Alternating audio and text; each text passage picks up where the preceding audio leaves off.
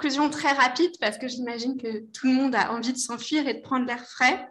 Tout d'abord, euh, je souhaiterais remercier de la part de toute la promotion Daniel Cordier et les intervenants euh, pour ces échanges riches parce qu'ils ont euh, permis véritablement de croiser les disciplines et les approches et je pense que c'est aussi le grand, le grand avantage de nos métiers et de notre futur métier de conservateur du patrimoine que de croiser les disciplines et que de croiser théorie et pratique.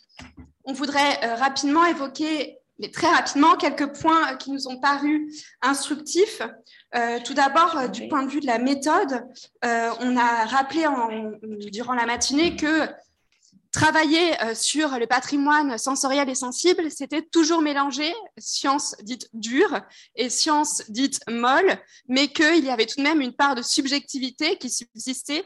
Et Dominique Frère, vous avez eu une expression qui nous a paru très intéressante, euh, au contact euh, de l'archéologie, les sciences dites dures ramollissent.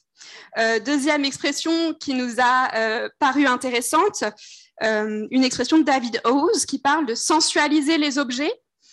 D'une certaine manière, on décentre notre regard, puisque nous, en tant que conservateurs du patrimoine, on travaille habituellement sur des objets et sur la matérialité de ces objets, et ces approches sensorielles et sensibles des patrimoines nous incitent à regarder tout ce qu'il y a autour de ces objets, les rituels, gestes, usages ou encore savoir-faire dans une logique d'anthropologie. Dans le cadre de la médiation également, euh, on observe un même décentrement, décentrement des objets vers le public, puisque euh, ces approches de, médiation euh, sensorielle et sensible partent des objets, mais pour les dépasser, pour créer des liens euh, entre les individus qui viennent faire l'expérience de ces approches sensorielles et sensibles du patrimoine.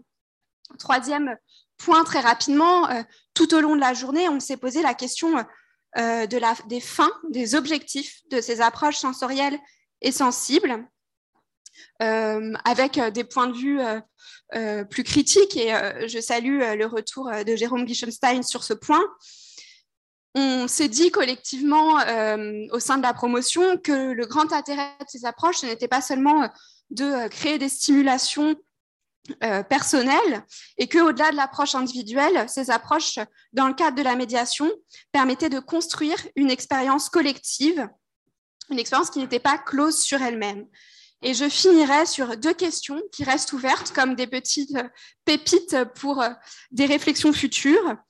la première, on pense que pour mieux saisir l'influence des approches sensorielles et sensibles du patrimoine, euh, il faudrait avoir plus de retours euh, du point de vue des études des publics et peut-être que euh, les approches des neurosciences pourraient compléter le débat. Et deuxième le deuxième questionnement porte sur les technologies et sur le rôle des technologies, puisque ces technologies, on l'a dit, elles rendent possible à la fois l'étude euh, de certains patrimoines intangibles, enfin de, certaines dimensions du réel intangible et immatériel, comme notamment euh, l'environnement sonore, mais en même temps, euh, on peut se demander si ces technologies ne peuvent pas aussi bloquer l'expérience patrimoniale, ne peuvent pas constituer une sorte de barrière entre le, musée ou bien le monument et le spectateur. Donc, je vous laisse sur ces deux questions. Et puis, et voilà, ainsi se finit notre journée. Et merci à tous euh, de l'avoir suivi, que ce soit bah, dans la salle euh, ou euh, sur le Zoom. Merci à la Cité de la musique Philharmonie de Paris de nous avoir reçus. Et un grand merci aussi aux régisseurs pour, pour cette journée. on a eu des, interventions passionnantes et, et, je remercie à nouveau nos intervenants. Euh, et finalement, un grand merci à la promotion euh, Daniel Cordier qui, a, qui voit la concrétisation euh, de son travail. Et, à Fanny Girard, notre présidente de l'association, qui a tout coordonné d'un main.